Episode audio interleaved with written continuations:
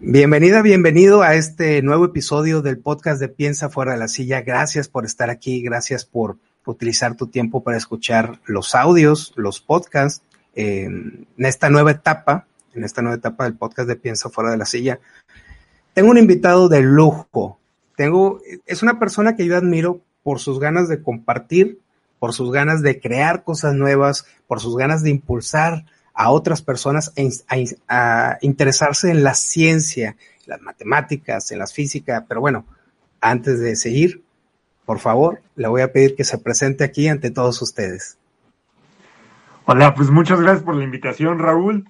Pues sí, yo soy Saúl Cortés, soy matemático y físico de la UNAM, también ando dando clases por ahí y sí, bien como dices, creo que un poquito del propósito de lo que me dedico, lo que ando haciendo, es eso, contagiar ese gusto, ese amor por la ciencia en general a las personas, ¿no? O sea, que descubran que la ciencia no es tan, ni es aburrida como nos la presentaron y que es mucho, muchísimo más importante y lo estamos viendo en estos momentos, ¿no? Lo importante que es. Sí, sí, me dedico a explorar todas esas aristas de volver la ciencia entretenida en general.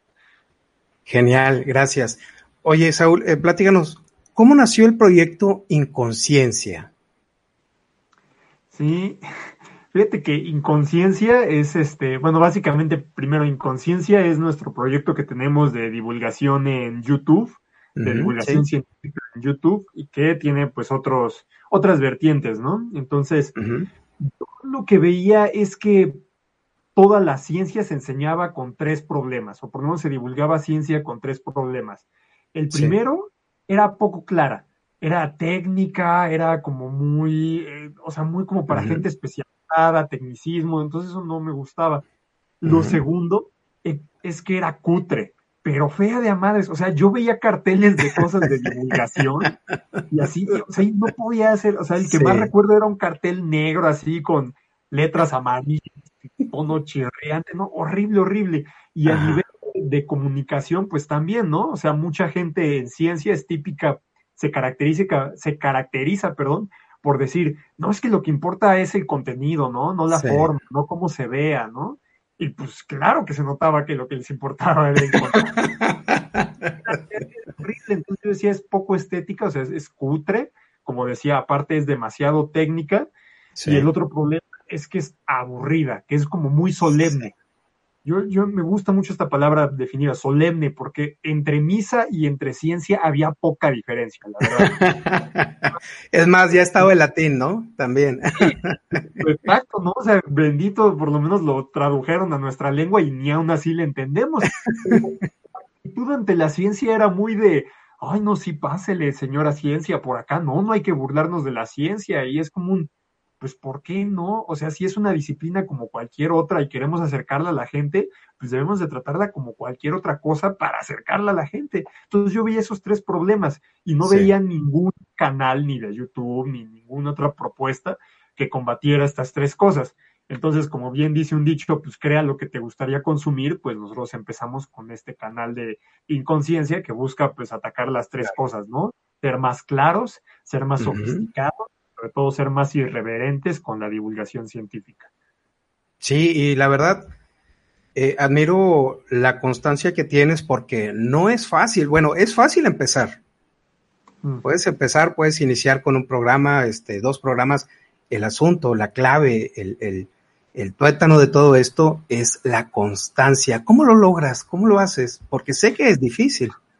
Sí, es como que lo primerito que iba a empezar, o sea, sí, es complicado, no, ni siquiera somos tan constantes como nos gustaría o como quisiéramos. Digo, de entrada por otros proyectos en los que andamos y otro por la misma dificultad que conlleva para un e-, equipo pequeño. Por ejemplo, en Inconsciencia para este proyecto son, bueno, mi novia, Norma Zúñiga y yo, que somos los que hemos estado ahora sí que en su mayoría poniendo toda la carne al asador y sacándolo. Entonces, e, eso lo vuelve complicado, pero lo, lo, que hago es principalmente, o bueno, el motor principal que nos lleva a ser lo más constante que podemos, es justamente que queremos ver este sueño hecho realidad.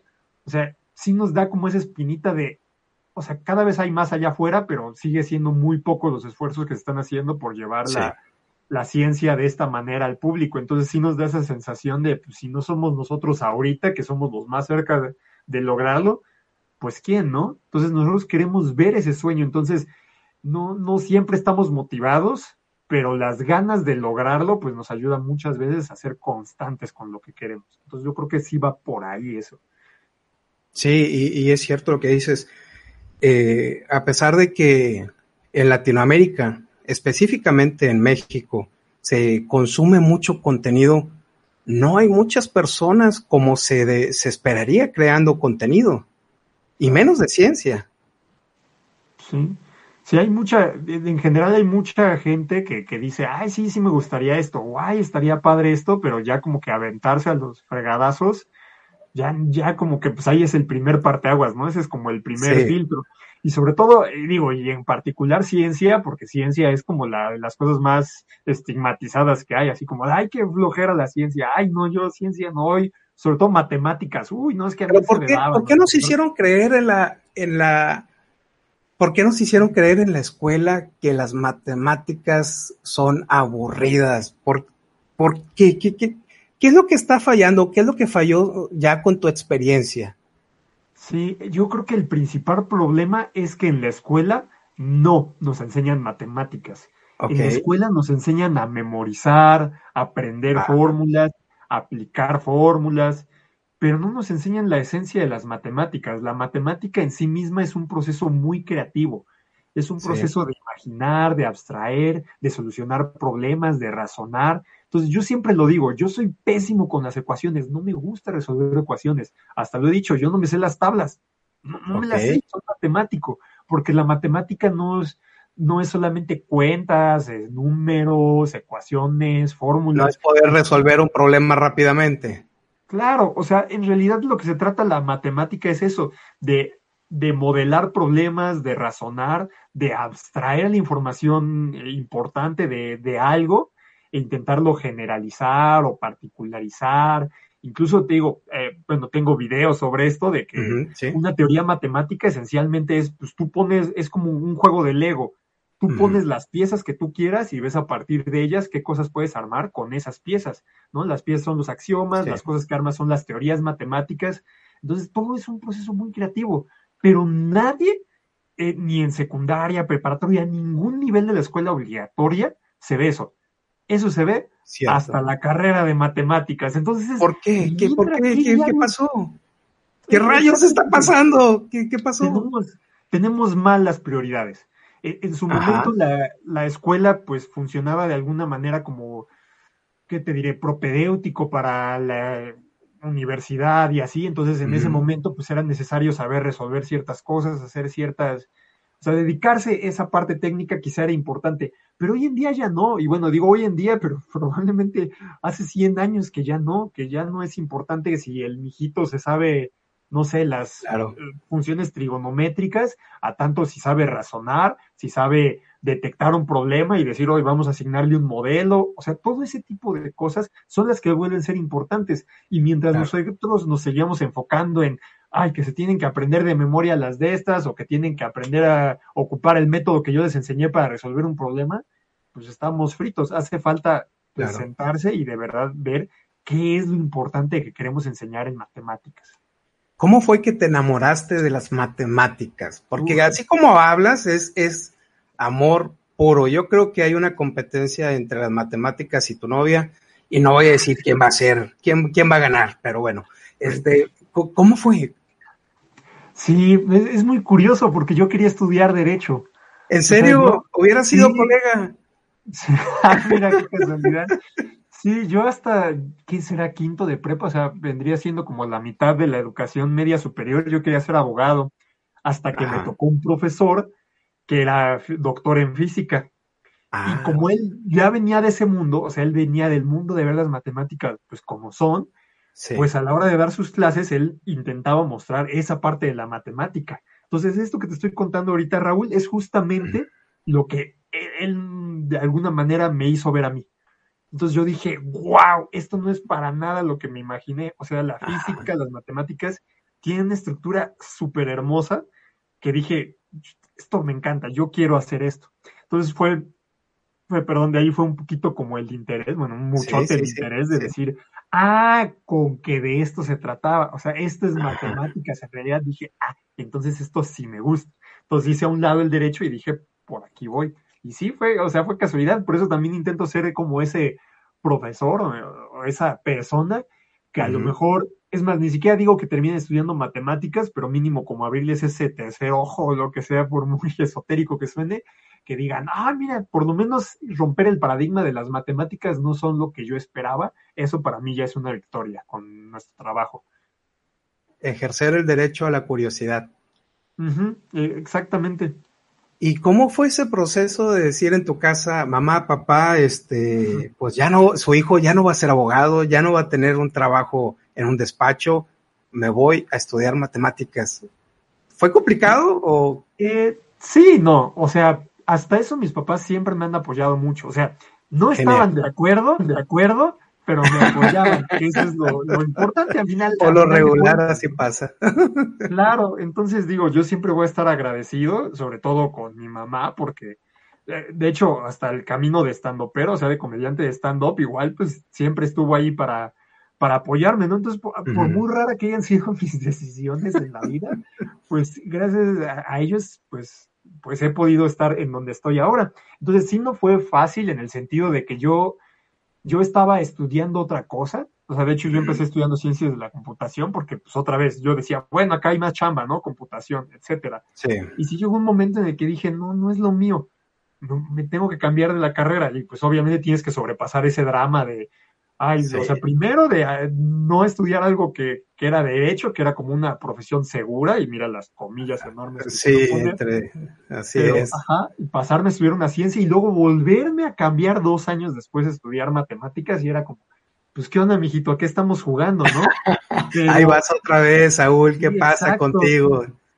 Pero sí hay que tener un poco esa, ¿cómo diré? Resiliencia de decir, bueno, pues ya me aguanto lo que haya que tener que pasar pero si esto es lo que quiero, pues sí hay que echarle ganas, o sea, y no quedarse como en un, ay, no es que esto no me gusta, o sea, no con esa comodidad de, ay, no me gusta, este, me voy a otro y andar saltando a lo idiota, sino cargar con la responsabilidad que es, bueno, pues si ya desperdicié, entre comillas, este tiempo, pues vamos a ver cómo le sacamos provecho más rápido. Digo, y en ese entonces, cuando me cambié de carrera, eh, tenía una, tenía mi hija de, ¿qué, ¿cuántos años?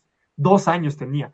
Entonces, ah, imagínate, pues era como la responsabilidad y aún así, pues dices, ah, pues órale, pues me meto a chambear y estuve al mismo tiempo y todo, pero con esa convicción de que pues la voy a armar, o sea, la tengo que armar y ese es el camino. Entonces sí fue complicado, pero digo, afortunadamente siempre tuve el apoyo, o sea, no me pusieron trabas, que eso es como ya lo, Sí, eso es lo bueno, primero. Pero aún así es, es difícil. sobre todo algo tan, te vas a morir de hambre como matemáticas. Hasta la fecha, hasta la fecha me ven dando conferencias, charlas, shows, y me dijeron, ay, tú debiste de haber estudiado comunicación, te dijimos, y yo, bueno, si, si, hubiera estudiado comunicación, pues no podría compartir ciencia, ¿no? O sea, pero bueno, hasta la, lo que quiero decir es que hasta la fecha me siguen viendo ahí todavía así de, ay, ya ven, ¿cómo matemáticas? pero bueno. sin embargo, lograste combinar matemáticas, eh, te volviste un, un para, para mi forma de ver, uno de los mejores comunicadores en este momento acerca del tema y stand-up. Pero, ¿qué es el stand-up? Sí, el stand-up es, bueno, mi manera fácil, hay dos maneras de describirlo. Una con la definición que es comedia de pie, literalmente, literalmente alguien que se sube en escenario con la única herramienta de su voz y un micrófono, ¿no? De, de, de sus experiencias para hacer reír a las personas. Normalmente, pues, lo ideal es que hubiera un statement detrás, o sea, que de alguna manera tuviera un mensaje que compartir. Ese es idealmente el stand-up. Y cuando no me ubican bien el stand-up, les digo, ¿te acuerdas de Adal Ramones en otro rollo? Ah, lo que hacía al principio, eso. O sea, más o menos, simplificándolo mucho. Entonces, ese tipo de comedia como de, de anecdótica, un poco personal, con el fin de, de aportar un mensaje. Entonces, yo, yo empecé en la comedia justamente para transmitir este mensaje de la ciencia. Y digo, o sea, lo digo todo el tiempo, pero si hay personas que subían a hablar de que pues, es godín, o de que es gay, de ser mujer, o de su pito, pues digo, ¿por qué no voy a subir Soy hablar matemático. de ciencia, ¿no? Claro, hablar de matemáticas, de mi experiencia como científico, de todo eso, pues, es igualmente válido y, y de hecho hasta más necesario romper paradigmas sobre la ciencia en un bar frente a un montón de gente que probablemente ni fu ni fa con la ciencia. Entonces de ahí salió esa, esas ganas también de, de, romper, de cambiar pues, por medio de la comedia, ¿no? Que al final de cuentas es eso, romper y, buscar un cambio. ¿Y cómo es ese, ese recibimiento de llegar este, a un bar y empezar ah. a hacer comedia de ciencia? O sea, no, no, eh, he visto rutinas tuyas, he visto también de otros edutubers que más adelante vamos a platicar del tema, eh, pero me llama mucho la atención, o sea, ¿cómo, cómo es ese proceso de, llegar con unos tipos que están echándose unas cervezas, este, a lo mejor ya pasó eh, dos o tres, o tres este, estandoperos, llegas tú, hablas de matemáticas. Ajá. ¿Qué pasa? ¿Cómo es? Pues sí, mira, al principio era raro, pero más porque yo me sentía raro ok, a ver, eso, suena muy interesante.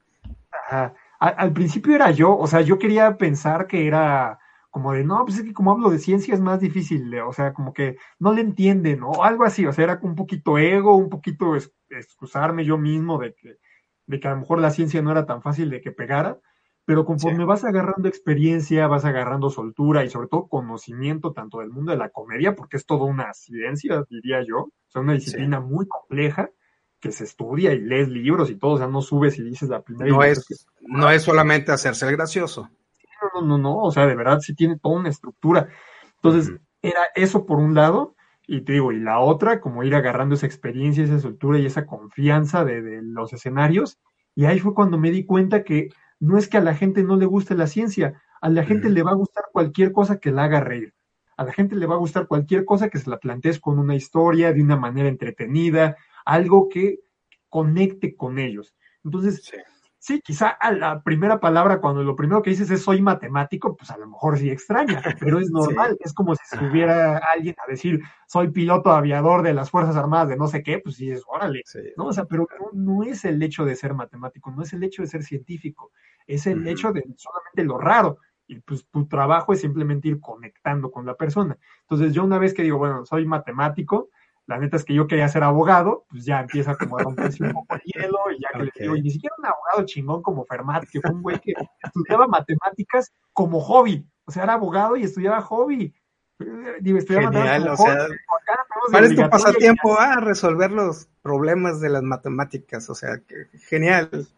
Sí, entonces, te digo, es, uno esperaría que por ser ciencia va a conectar menos, pero no. Y te digo, orgullosamente nosotros tenemos un proyecto, eh, bueno, creamos un proyecto que se llama Science Up, que es, eh, bueno, es básicamente stand-up con temática de ciencia y somos, bueno, yo matemático, otra compañera bióloga, otro amigo neuropsicólogo y así. Y afortunadamente, o sea, y gracias al recibimiento de la gente, pues todas las fechas que hemos presentado han sido todas fechas que hemos llenado y ha sido un éxito. Entonces, eso siempre es un de que no, no, es la, no es la ciencia, o sea, el problema no es la ciencia. A la gente le interesa si se la sabemos contar. Entonces yo creo que sí, por, obviamente va a ser quizá un poquito más o un grado más de dificultad hablar de hacer reír con la ciencia, porque también tiene su chiste, pero de entrada la gente no se va a poner eh, por sí misma, ¿no? O sea, habrá algún loco quizá, pero eh, los hay de todos, pero no, o sea, la gente no tiene ninguna barrera de entrada a la ciencia como tal, así. Sí, y bueno, ya, ya que eh, juntaste las matemáticas con tu canal en YouTube, eh, todo lo que haces en, tus redes sociales, agregaste lo que es el stand-up, ya, ya estás probando varios métodos, digamos, no tradicionales hasta este momento. ¿Y cuál es la mejor forma de aprender? ¿Cuál es la mejor forma de aprender? Algo que tú hayas notado, algo que tú este, te hayas dado cuenta a través de este camino? Sí, yo creo que la mejor manera de aprender son dos. Una, la emoción y dos, la relevancia. Este, la emoción y la relevancia. La, emoción y relevancia. La primera me parece como súper básica. O sea, somos seres emocionales. Por mucho que queramos pensar, no, es que somos seres racionales, no es cierto. La cantidad de, hecho, lo veo que lo dice mucha gente de, no, somos seres racionales, cállate la boca, no es cierto.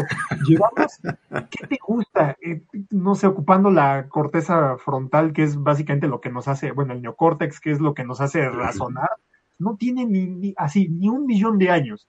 Evolutivamente las emociones llevamos miles de millones de años ocupándolas. Es imposible que seamos seres racionales.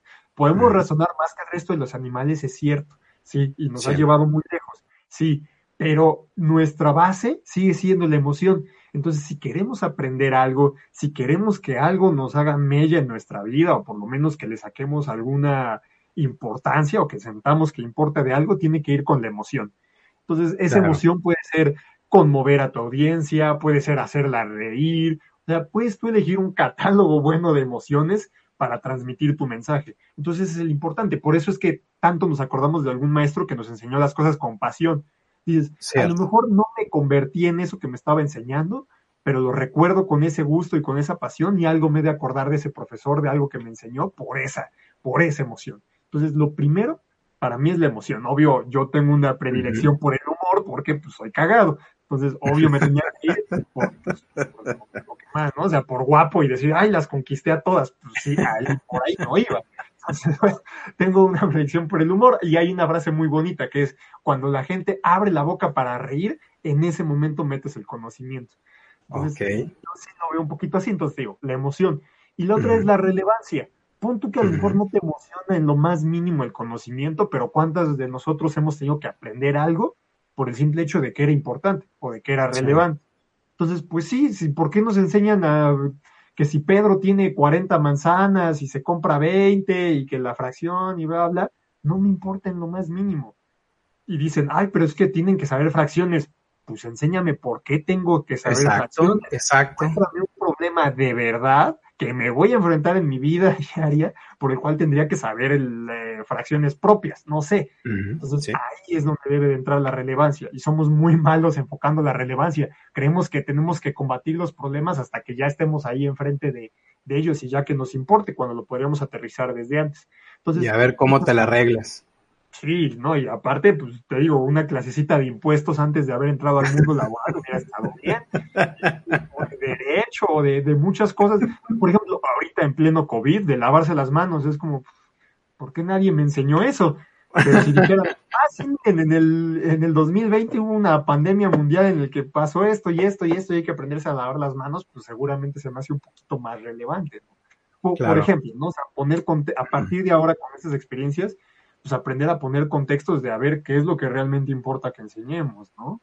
Entonces digo, relevancia y pasión, y desde luego combinando las ambas, pues ya tienes el 80% ganado de todo lo que puedes ocupar para transmitir y enseñar un mensaje, creo yo. Claro. Eh, a mí me llama la atención a veces que a las personas que se dedican a la divulgación, la comunidad científica o los desacredita o no los trata muy en serio.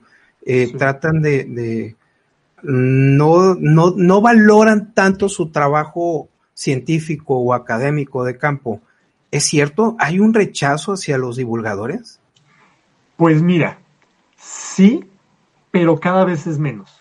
Ok. O sea, antes sí era una cosa eh, impresionante, o sea, sí era como de, de hecho, hay una frase muy estúpida, claro, antes de que la diga, que dice, el que no sabe, enseña.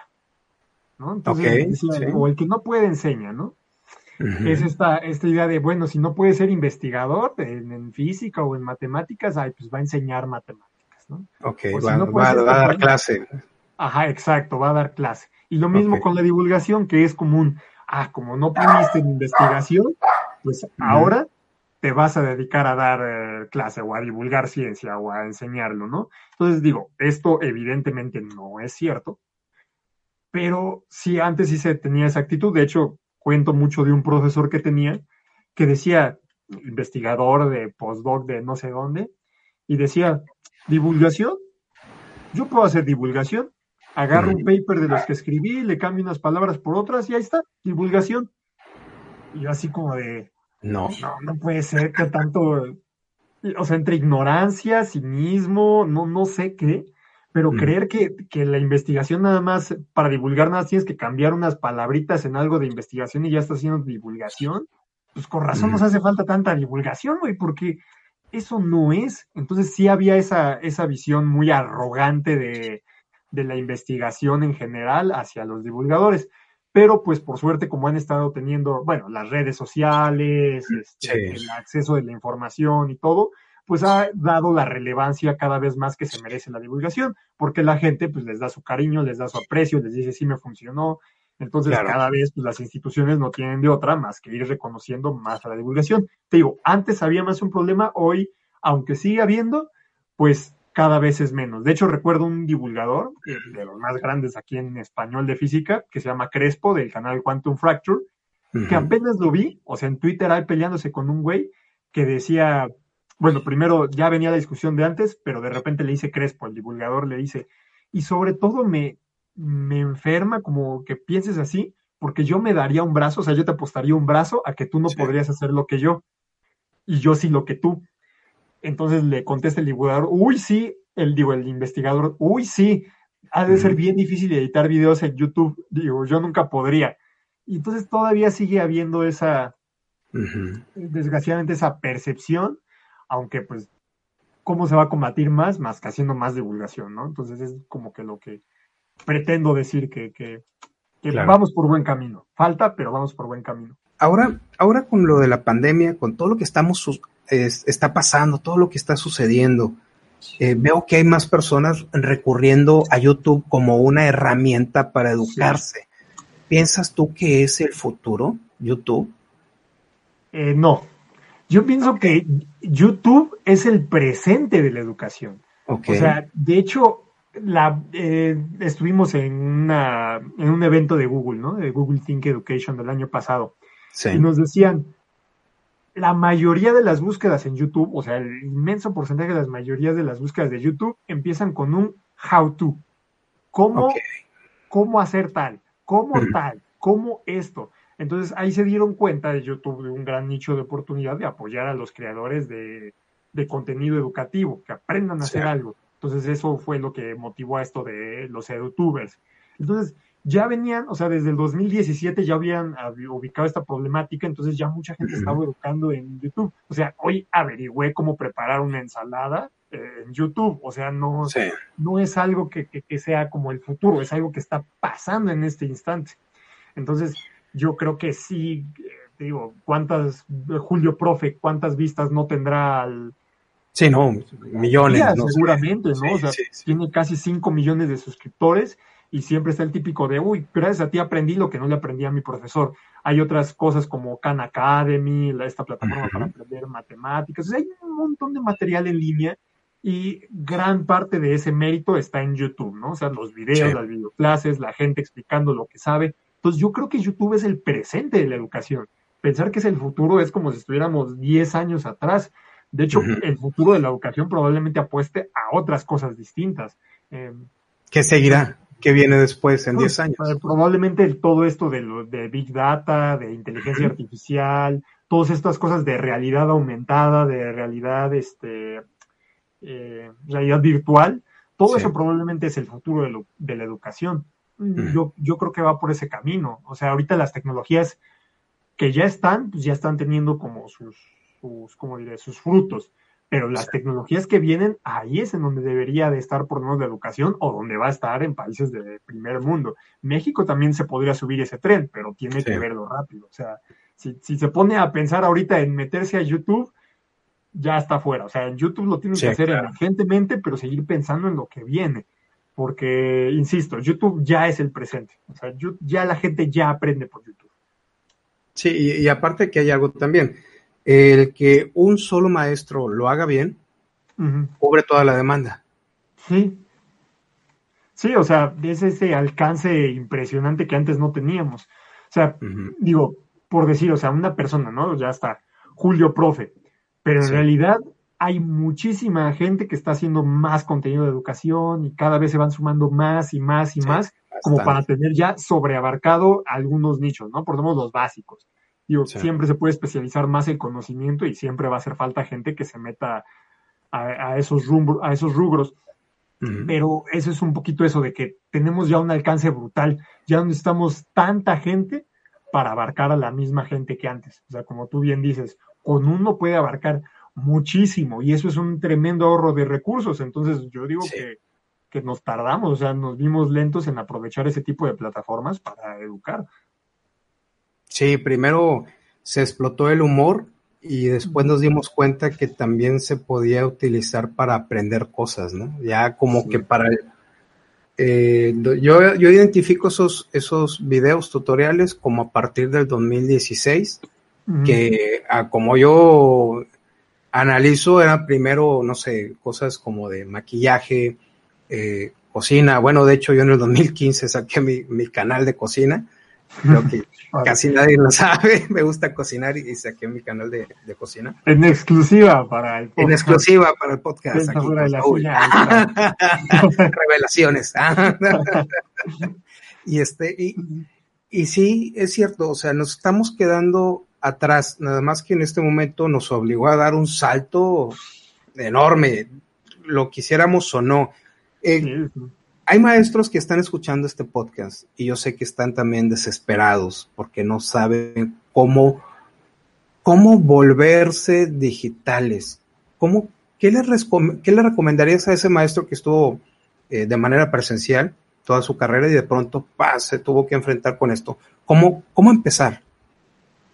por lo que se puede. O sea, es que siempre la, la idea de empezar, mira, nadie, nadie sonará una perogrullada, pero nadie nace sabiendo.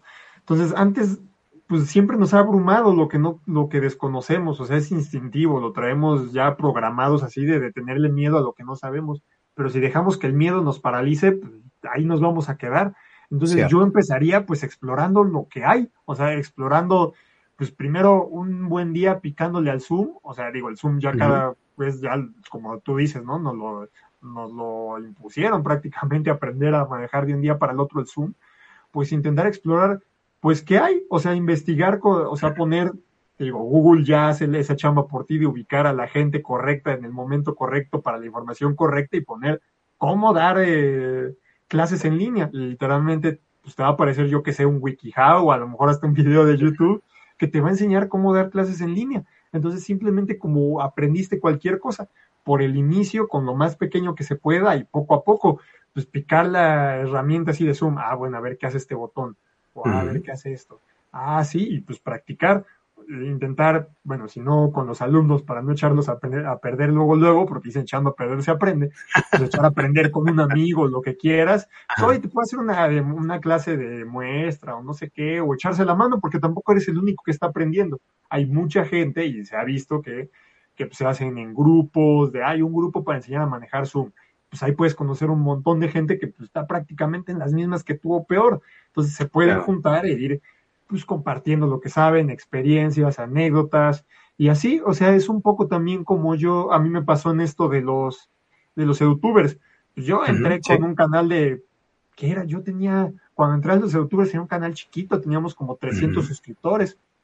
Entonces, pues ahí había gigantes de 100 mil suscriptores, hasta un millón de suscriptores pues obvio me iba juntando también con los que, o bueno, iba viendo los que iban a ir a, la par que yo, iba viendo, ah, mira, si hacen una colaboración, preguntando, oye, ¿y esto cómo le hacen para tal? ah, ¿qué programa utilizan también? Y también irle picando, yo buscando en internet, explorando las cosas que había, picándole. Yo, yo creo que es eso, o sea, estamos diseñados a aprender así, aprender con lo que podemos y andar explorando, picándole, juntándonos en grupos para aprender. Entonces, lo primero es romper esa barrera del miedo, porque el miedo te va a dejar exactamente en el lugar en el que estás. Claro. pues sí, hoy más que nunca necesitamos seguir avanzando. Oye, y, también podríamos agregar lo siguiente, si tú tienes algo para aportar, apórtalo. Veo que los edutubers se apoyan mucho. Eh, vi por ahí en, tu página en Facebook que te llovían este, felicitaciones por tu canal de YouTube. Creo que habías llegado aquí a los 100 mil, 100 mil. 10 mil, 10 mil, ¿no? 10 mil, 10 mil. Pero vas a llegar a los 100 mil, yo estoy completamente seguro. Este, a los 10 mil y veía eh, felicitaciones y felicitaciones de personas que son ya muy importantes como youtubers. Sí, pues mira, yo creo que lo principal es lo que dices, o sea, si sabes, compártelo. Yo creo que eso es una actitud, pero en general de vida bien importante. Eh, uno se acuerda más de las personas y entraña más a las personas que les dieron algo. Entonces, y es un error que he visto en mucha gente, incluso en la comunidad, o sea, gente que llega como pidiendo, pues ok, a lo mejor la primera, pues si es buena onda, te ayudan, pero si estás pide y pide y pide, pues sí llega el momento que, pues este güey, ¿qué me está dando, no? Como para estarme pidiendo tanto. Pero en cambio, cuando tú tienes la actitud de dar, de a las personas que conoces estarles aportando, y ni siquiera tiene que ser algo muy significativo, aportar puede ser una sonrisa, un trato cálido, eh, ese tipo de cosas son una actitud de aportar. Entonces yo creo que a lo largo de mi vida, por lo menos de los años más recientes, yo he estado buscando cómo aportar a la gente que me cruzo. Y pues eso genera ese tipo de cadenas. Yo no estoy diciendo que por aportar o que le des algo a cambio de que te ayuden. No.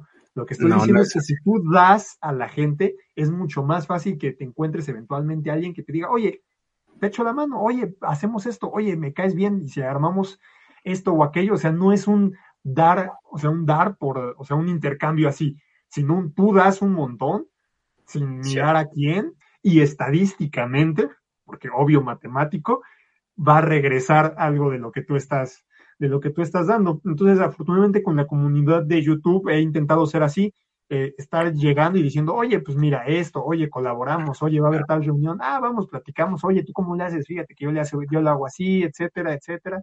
Y así, y pues van saliendo las colaboraciones, vas conociendo gente, te van llegando invitaciones, etcétera.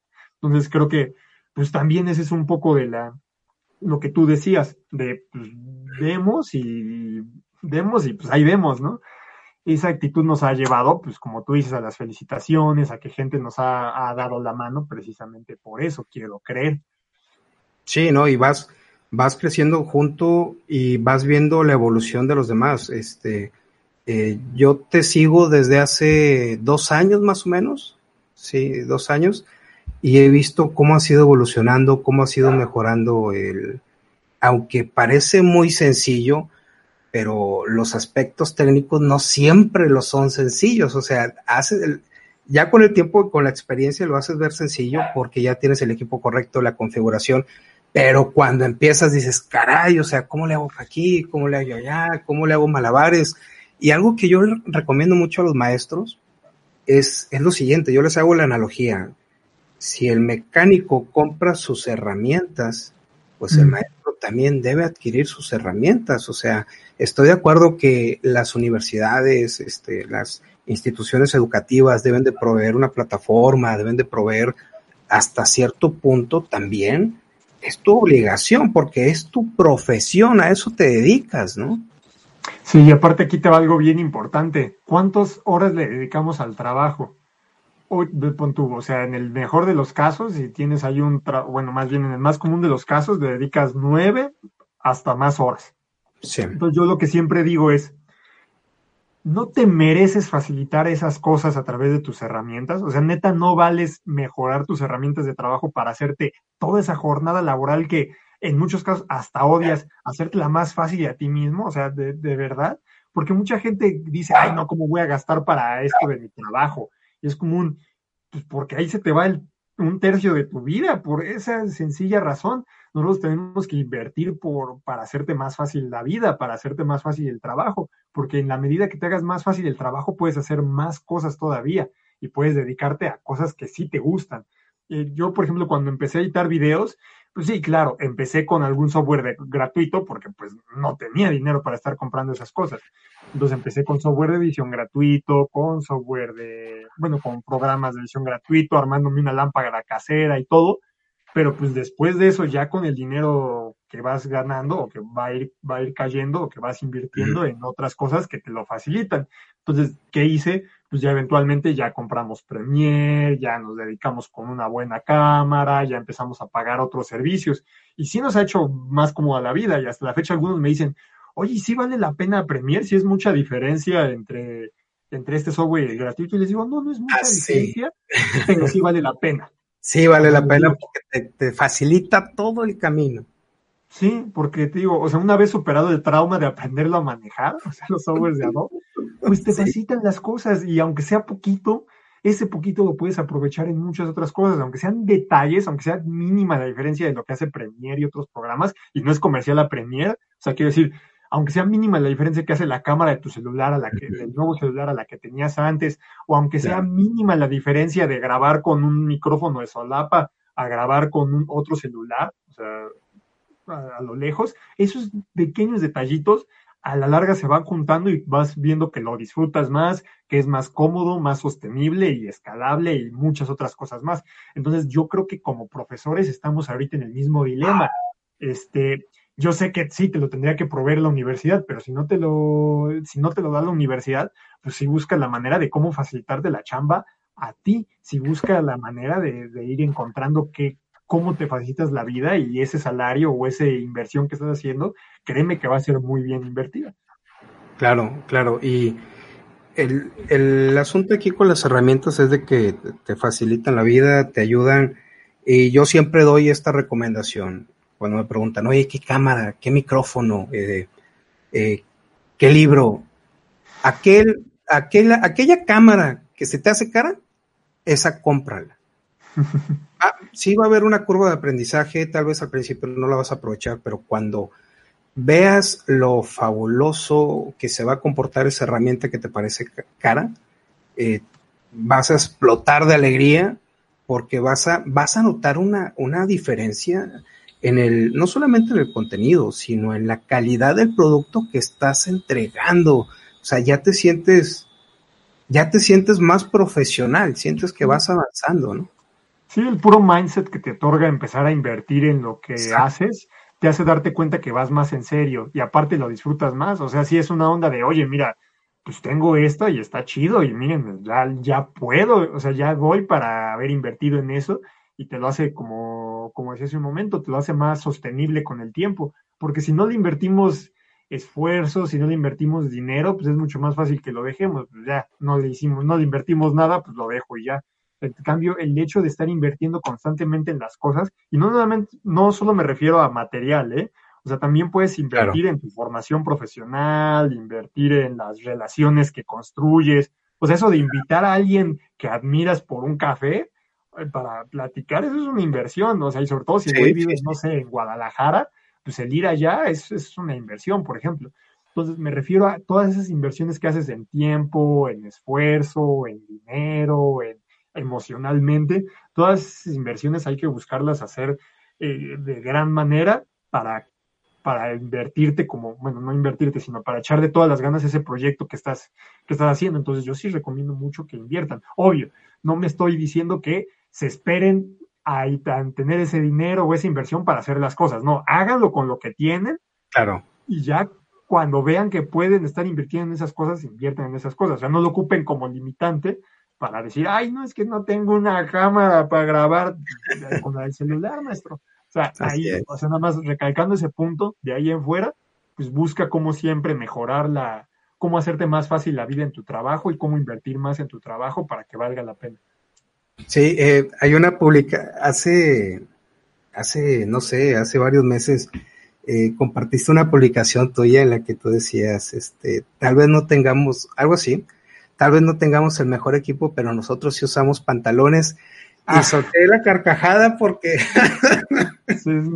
me acordé de mis primeros videos. Este, tengo que confesar, confesiones aquí con Saúl Cortés. los primeros videos, y eso que no estoy tomando es, es, es pura agua.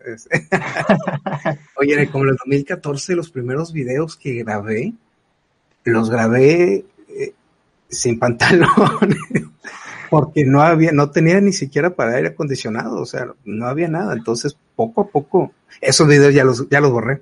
Afortunadamente ya los quité. Pero este, tienes que empezar, tienes que instituirte en la, en la mentalidad de inversión. ¿Cuál ha sido la mejor inversión que has hecho? Hasta este momento. Qué buena, qué buena pregunta. Es que hay, hay dos muy significativas o muy. Échalas. Bueno, hasta tres. Y la verdad son, son, muy curiosas. la, la, primera inversión, como que digo, esta me marcó de alguna manera, fue una inversión emocional, una inversión de esfuerzo. ¿Por qué? Yo, yo ya había visto a este matemático Eduardo Sáenz de Cabezón, un divulgador muy bueno, ahorita tiene, acaba de llegar a un millón de suscriptores en su canal, perdón, en su canal de YouTube, y yo, admira, yo admiraba mucho a él, a Javier Santolaya. Total que fueron a dar un curso de divulgación en, la, en el Instituto de Física y de la UNAM y pues fuimos, ¿no? Entonces, pues ya hicieron su show, hicieron todo y yo ya quería hacer lo que hacían ellos. Entonces, en algún momento, pues sí era así como de, dijeron por ahí a medio show, no, pues si quieres aprender a hacer, porque yo levanté la mano, oigan, si quiero aprender a hacer lo que ustedes, pues, ¿qué se hace, no? O sea, ¿cómo podría empezar? Y dijeron a manera de chiste, ah, pues damos un curso, ah, jaja, de hecho lo vamos a dar ahí, ¿no? Y así como, ah, bueno, pues a ver, entonces al final, pues me acerqué a preguntarles, a preguntarles del curso. Me dijeron, sí, pues creo que va a ser en tal, o sea, ellos tampoco tienen muy bien idea de dar el curso porque era subcontrata. Ajá, me dijeron, sí. va a ser acá, pero pues creo que no cobran, te mandamos el enlace, ¿no? Ajá. Y ya, ¿no? Al día ya me regresé a mi casa, me mandaron el enlace y me dijeron, no, que fíjate que sí va a ser el, el evento este y va a ser mañana, creo que a las nueve de la mañana, ocho de la mañana, en Cuautitlán, Izcalli, y yo soy de Ciudad de México. Sí o sea, para los que no ubiquen dimensiones muy lejos. Ok. Y, y aparte, dijeron y cobraba 500 pesos. Contexto, en ese entonces, pues yo era estudiante, iba naciendo mi hija. Ok. O sea, y como para transportarme así de un día para el otro a Cotitlán Izcalli, aparte yo era un pinche escuinclo súper dramático y pues la verdad tenía muchas otras cosas más importantes en las que concentrarme y era sí. podría gastar ese dinero. Entonces, pues sí, sí, sí, les escribí un mensaje, oigan, pues miren, la verdad, esto, o sea, tuve la, el, como el, como la motivación de decirles, o sea, porque pude haber no ido, no haber dicho nada, pero les pude decir, oigan, pues es que estoy en esta situación y bla, bla, entonces, pues muchas gracias por el ofrecimiento, sus atenciones, pero pues no voy a poder asistir. Y este Javier Santolaya, eh, igual un divulgador ahí, igual muy importante ahí en YouTube actualmente, me dice, ah, espérame tantito. Y como a la hora me manda un mensaje y me dice, oye, ¿qué crees? Te conseguimos una beca. Puedes ir, puedes ir y, este, y nos vemos allá sin, sin problemas. Entonces digo, desde ese entonces estoy muy agradecido a, a Javi, porque de ahí aprendí un montón de cosas que sigo aplicando en la actualidad. Y entonces, pues fue el, el, el, acercarme a hablar, el preguntar, y sobre todo porque al día siguiente, pues decía, oye, neta, voy a ir hasta Cuautitlán a las 8 de la mañana, ¿cómo lo voy a hacer? O sea, yo estaba chavito, tenía, bueno, no estaba tan chavito, la verdad sí estaba labregón, pero pues, me comportaba como uno. Tenía unos, ¿qué será? 17 años. ¿Cuánto de trayecto? ¿Hora y media? ¿Dos horas? No, fueron como tres horas. ¿Tres horas de trayecto? Bueno, como cuánto, no, dos con cuarenta minutos. Sí, ok. Entonces, y es en transporte público, o sea, no es así como de, ay, me subo al camioncito y ahí va, no, es estar como caminando. Sí, no, no, ya no, ni tenía como para entonces como para andar invirtiendo así en un Uber como tal. Entonces fui, entonces ahí fue una inversión emocional de salirme como esa zona de confort, de hasta, hasta nos daba miedo hablar, bueno, a los científicos en general nos daba miedo hablar y de pedir y de acercarse a, a platicar con las personas. Entonces, desde ese fue inversión emocional, física, mental, que me llevaron a, me impulsaron muchísimo porque me pusieron en el camino en el que estoy hoy. O sea, esas son mis bases. Gracias a ellos es que estoy en lo que estoy. Entonces, eso fue una de las inversiones más, más grandes que he tenido. Y otras han sido similares. Hay otro coach que se llama Aaron Benítez. Bueno, no es coach, pero, pero bueno, es una persona que se dedica mucho a la superación personal, empresarial, profesional, etcétera. Entonces, igual él dio un curso en Veracruz gratuito. y, igual fue una onda de, pues, pues mi hijito, pues búscate cómo pagar los, los camiones a Veracruz, estar yendo allá cada semana, y aparte yo tenía clases los sábados, entonces hablar con la profesora para convencerla de que, ay, era asistencia obligatoria, entonces convencer, etcétera. Otro curso que me cambió la vida, y pues, de ahí en fuera, pues te digo, ese tipo de inversiones, igual un taller de stand-up, que ni siquiera sabía que me iba a servir, yo lo único que quería era hacer mis clases más divertidas o mis conferencias más amenas, y vi ahí así, en Facebook, ay, taller de stand-up científico, tres mil pesos. Y yo, ay, tres mil pesos por un taller. los tenía, la verdad se los iba a pedir a mi mamá que me los tenía ahorrado para otra cosa. Ni siquiera me acuerdo qué era. Pero le dije, oye, mamá, pues mira, este taller de bla, bla, yo sé que el otro lo, lo había pedido y que lo quería, pero yo creo que este a lo mejor me puede servir para esto y el otro. Bueno, pues ahí fueron tres mil pesos y un curso que, que, que yo tenía planeado para otra cosa y pues mírame, ahora doy shows y ya esos tres mil quedaron atrás hace, hace mucho tiempo. Entonces es como lo que quería poner sobre la mesa, el tipo de inversiones que se hacen para ponerte en otros lugares estratégicos y de muchísima más ventaja que a lo mejor ahorita desde este punto no lo vemos. A lo mejor no tenemos bien idea hacia dónde nos va a llevar esa inversión mental y emocional. Claro. Pero eh, Ah, ya visto en retrospectiva, de hecho hay una charla muy bonita de Steve Jobs de unir los puntos, solo se pueden unir los puntos viendo hacia atrás. Pues cuando ves hacia atrás dices, ah, sí, claro, este curso me iba a servir para esto y me iba a llevar acá y eso me llevó acá. Sí, de, futuro a pasado es más fácil. De pasado a futuro no tienes ni idea. Entonces ahí es donde tienes que tener esa capacidad de saber invertir, de poder invertir, les digo, emocional, psicológica, económica, de muchas maneras para estar en donde quieres estar. Sí, y, yo creo también mucho en invertir en cosas que no sabes en qué vas a ocupar. Eh, claro, sí. Eh, por ejemplo, eh, yo aprendí, yo me dediqué mucho tiempo a concursos de oratoria, hasta la universidad. Me gusta mucho la poesía, de hecho tengo dos libros publicados de, poesía. Y tú dices, bueno, caray, al final del día, pues recitar un poema no te va a dar un trabajo, o sea, esa es la verdad, a menos de que sea como, pues, como maestro de poesía. A menos que el, menos que el requisito diga saber recitar un poema, cosa que está...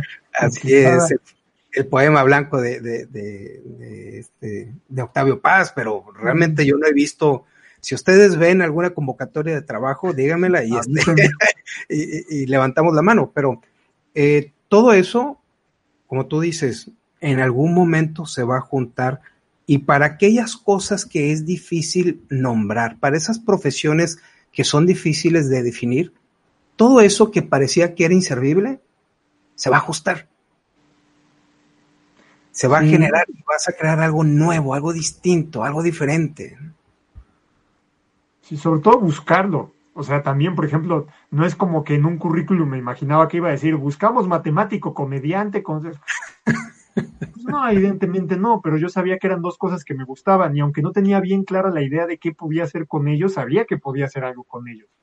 Entonces, pues, te digo, hasta la fecha, y hasta la fecha sigue sin haber ahí un, un puesto de empleo ahí que estén buscando ahí matemático comediante. Pero pues, ¿qué hago? Pues me creo mi propia chamba. O sea, esto de emprender, que hoy en día está muy romantizado, pero esa esencia sigue siendo la misma de pues tú tienes ciertas habilidades, pues busca cómo esas, esas habilidades que tú tienes únicas, esas pasiones únicas que tú tienes, podrían ser de aporte a las personas.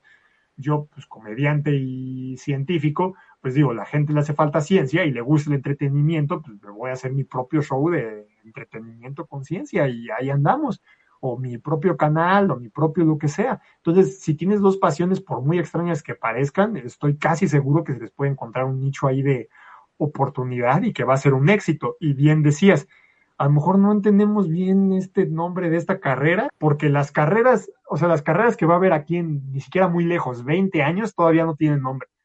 O sea, el mundo está cambiando tan rápido que, que las carreras que va a tener mi hija todavía ni siquiera existen. Todavía ni se sabe qué se van a ocupar. Entonces, tener una mezcla de habilidades raras o por lo menos tú mismo con tus pasiones ubicar una manera de atacar un nicho, de atacar un problema, yo creo que eso es fundamental y sobre todo por propia sanidad mental, o sea, dedicarte a lo que te gusta y sobre todo no tener competencia en ello, porque mientras más cosas combines que te gustan y te hacen único, pues por pura definición va a haber menos competencia allá afuera. O sea, yo tengo poca competencia de, científico, matemático, comediante, youtuber, o sea, pues no hay tantas, o sea, con una sola mano y nos sobran dedos.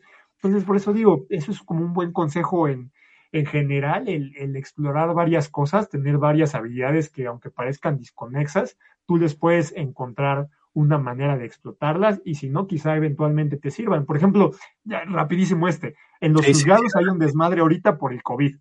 Sí. Bueno, ahorita los abogados más indispensables son los capaces, son los que son capaces de dar instrucciones. No venía en su currículum, no venía en su solicitud de empleo, pero el hecho de que puedan organizar a la gente que hace filas, que está ahí, o la gente problemática que está ahí, no, pero llevo horas, no sé qué, y me tienen acá, el saber lidiar con esa gente no venía en su currículum. Y hoy los más indispensables en esa chamba son los que puedan hacer eso.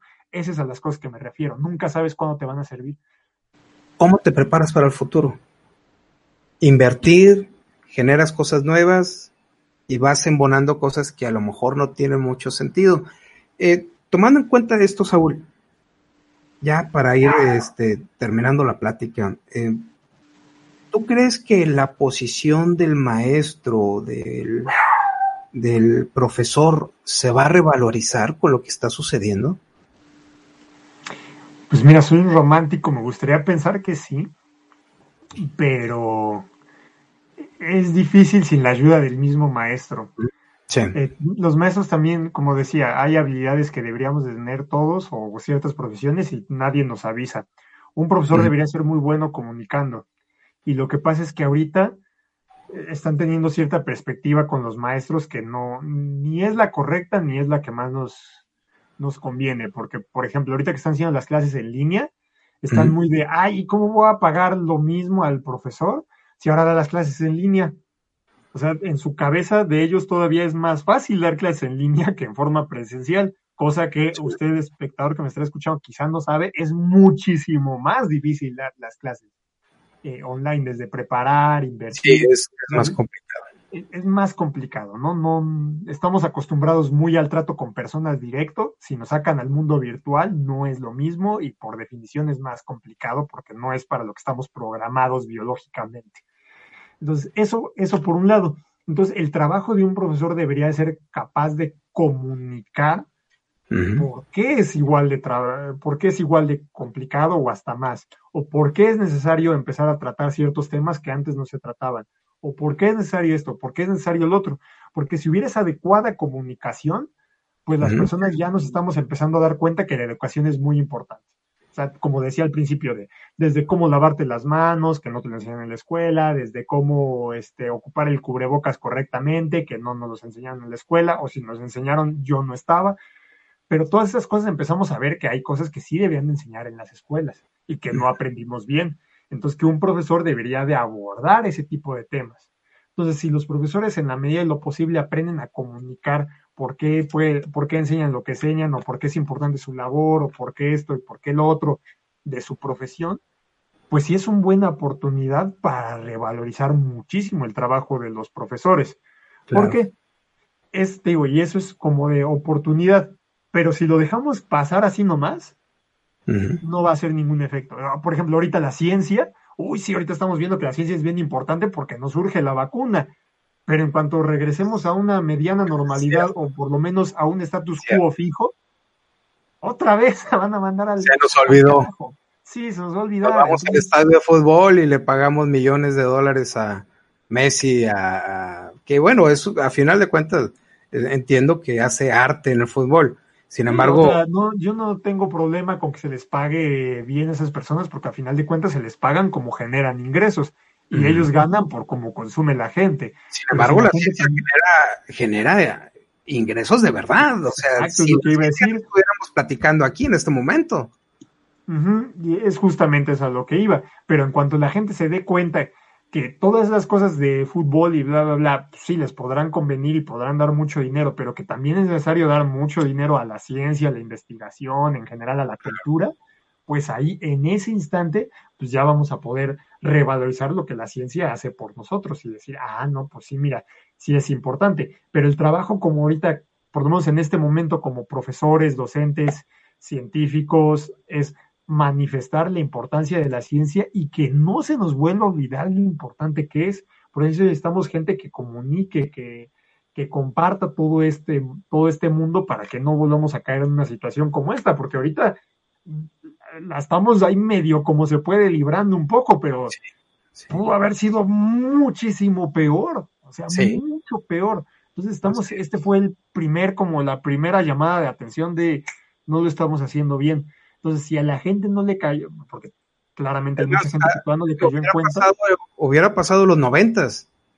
Hace solamente 20 años, imagínate el impacto. Sí, no, estaríamos fritos. Y de hecho, un virus fue de las, fíjense las comillas también que voy a hacer, de las mejores cosas que nos pudo pasar, porque lo que pudo haber, lo que nos pudo haber así arrasado, también pudo haber sido una bacteria. Y una bacteria así fuerte que hubiera sido fulminante en muchas partes del mundo y aunque la erradicáramos rápido, los estragos que hubiera dejado hubieran sido impresionantes por todo esto de la automedicación y así. O una bacteria que fuera inmune a todos nuestros antibióticos nos hubiera hecho pedazos. Por eso insisto que hace falta mucha cultura científica. Necesitamos más divulgadores, más gente de ciencia, más comunicadores que nos haga caer cada vez más en cuenta de lo importante que es invertir en ciencia en todo momento de nuestras vidas. Claro, necesitamos más personas enamoradas de su trabajo e impulsadoras de los demás, que estén aportando, que estén creando, que estén yendo por, que estén construyendo junto a los demás, que hagan progresar a los demás. Eh, Saúl, ¿nos puede recomendar algunos libros? sobre, porque les puedo reventar sobre lo que tú quieras. De ciencia, de divulgación, es más, Dame tres, tus tres libros favoritos. Voy a echar uno de, cada área así de experiencia. A ver, échale. Por ejemplo, hay un libro que me cambió la vida y siempre recomiendo, que se llama Psicología del Éxito, de Mario Luna. Es un señor librazo, de hecho, mm, creo que no lo tengo, ah, sí lo tengo acá, pero está en mi Es el donde sale un, un este, león vestido de traje. Ese mero. Creo que una vez lo pusiste también en, tus redes, ¿ok? va, a estar en las, va a estar en las notas del programa. Librazo, me cambió la vida. O sea, de la persona que era antes a la que soy ahorita, es gracias a ese libro y es kilométricamente distinta la persona que soy. Entonces lo recomiendo para emprendedores, para gente que quiere superarse. Eso es una joya verdaderamente. Otro que recomiendo como para acercarse un poquito a la ciencia, o por lo menos para ir explorando ese mundo de la ciencia y de la narrativa científica es estos libros de Stephen Hawking o de Carl Sagan, que no es un único, porque también para gustos colores, pero todos estos libros de los grandes comunicadores de ciencia que te hacen descubrir la belleza y la emoción que hay detrás de la ciencia. También puede ser de matemáticas, ¿no? Por ejemplo, de Martin Gardner, Isaac Asimov también fue muy bueno en, en ese rubro igual de la tecnología y la ciencia. Entonces, leer a esos clásicos, algún libro que escojan, a ver, este y lo empiecen a leer para darse cuenta de lo que puede hacer la comunicación de la ciencia con emoción, con entretenimiento, que te haga pensar para ver esa parte chida de la ciencia, ¿no? Si tuviera que decir alguno, breve historia del tiempo de Stephen Hawking, ese, ese es bueno. Y ya por último, este, como para comunicar o aprender a comunicar, si me está viendo alguien que quiera aprender a comunicar, incluso ya sea ciencia o lo que quiera, que sirve mucho, es este libro de TED, de cómo dar charlas TED, que te sirve desde cómo contar una historia, cómo dar el estilo narrativo, te sirve para comunicar cualquier cosa, ciencia, a lo que te dediques y como vemos, la comunicación es muy importante. Entonces yo me echaría esos tres, yo yo sé que así como que parecieron muy distintos cada uno, no tienen un eje temático muy claro, pero pues justamente es de lo que hablamos. Esa, esa consolidación de varias herramientas y varias aptitudes te va a llevar al éxito y eso es lo que hasta la fecha me ha llevado a mí a donde estoy y espero me lleve cada vez más lejos. Genial, Saúl. ¿Cuál te gustaría que fuese tu legado? Ay, fíjate que a mí lo que me encantaría, por lo menos lo que he intentado hacer con todo esto, es meter la, la ciencia en la cultura popular. O sea, si hay gente que en los pasillos en una prepa se pone a hablar de fútbol, de la artista musical preferida del momento, así, pues que haya gente que se dedique a hablar de ciencia, que diga, oye, viste que pasó esto en el mundo de ciencia, oye, viste que, digo, no, no digo que tenga así la conversación más ñoña del mundo, ni que lo digan así, pero entender que la ciencia es parte de la cultura y encima puede ser parte padre de la cultura, o sea, parte de la cultura incluso popular. Entonces yo creo que eso a mí me gustaría, si yo pudiera elegir qué le dejo a este mundo es eso, integrar de alguna manera la ciencia y que así como haya gente que habla sin pena de, de su artista favorito o del programa de televisión de Netflix más popular, que sea capaz de hablar de lo que les gusta de ciencia y por lo menos ver a la ciencia como algo eh, muchísimo más que solo lo que te enseñaban en la escuela. Ese para mí sería un buen legado. Si la ciencia nos ha llevado como especie hasta el punto en el que estamos, ¿por qué esconderla, no? Exactamente, sí, o sea, ¿para qué? ¿Qué, qué idiotez esconder algo que nos ha aportado tanto? Yo, yo espero, yo creo que, ¿sabes eh, en qué punto ustedes lo habrán logrado? Cuando escuche corridos aquí en el norte de México acerca de la teoría de la, de la relatividad. Yo creo que te, voy, te voy a hablar te voy a decir, Saúl, lo lograste. Lo lograste. Sí, digo, y lo, importante es, yo sé que es una tarea titánica, pero mientras le abramos el camino de alguna manera a las generaciones venideras y que a lo mejor no lo termine, no lo terminemos nosotros, pues, mientras se abre ese camino y empiece esa lucha por integrar la ciencia a la sociedad así bien, con eso me doy por bien servido. Entonces, punto que no me toque el narco corrido, pero pues, buena idea para irme armando uno, por si no me toca ni una vez. Todo esto vale la pena, yo sé que, que, vale la pena. Saúl, ¿dónde te podemos encontrar? Claro que sí, a mí me encuentran como Saúl Cortés MTZ en todas mis redes, tanto en Facebook, tanto en Instagram, Twitter y TikTok, si nos está viendo alguien ahí de la generación Z por alguna razón. y este también en YouTube como Inconsciencia. Genial, Saúl. Todo esto estará en las notas del episodio puedes escucharlo en Piensa Fuera de la Silla, diagonal, fuera de la silla.com, diagonal podcast. Ahí vas a encontrar la entrevista aquí con Saúl. Saúl, ¿algo más que quieras agregar? Pues nada, este, que se abran un poquito su corazón o que le den una oportunidad a la ciencia si la sufriste mucho, pues intenta acercarte viendo canales de YouTube, divulgación, nuestro canal, te lo recomiendo mucho, pero que le des una segunda oportunidad a la ciencia. Yo sé que si buscas eh, algunas cosas de divulgación, estos canales, hay mucha gente haciendo mucho trabajo muy bueno para integrar la ciencia, para que sea más digerible y que nos quiten ese estigma que teníamos cuando nos las enseñaron. Dale una segunda oportunidad y yo sé que te puede convencer. Genial, gracias Saúl. Gracias por tomarte el tiempo de grabar aquí el podcast, de estar aquí con todas las personas que están escuchando o piensa fuera de la silla y sobre todo, y sobre todo gracias a ti que nos escuchas cada vez que sale una entrevista, un episodio. Gracias por compartir y ya sabes lo que tú quieras hacer, hazlo y hazlo ahora.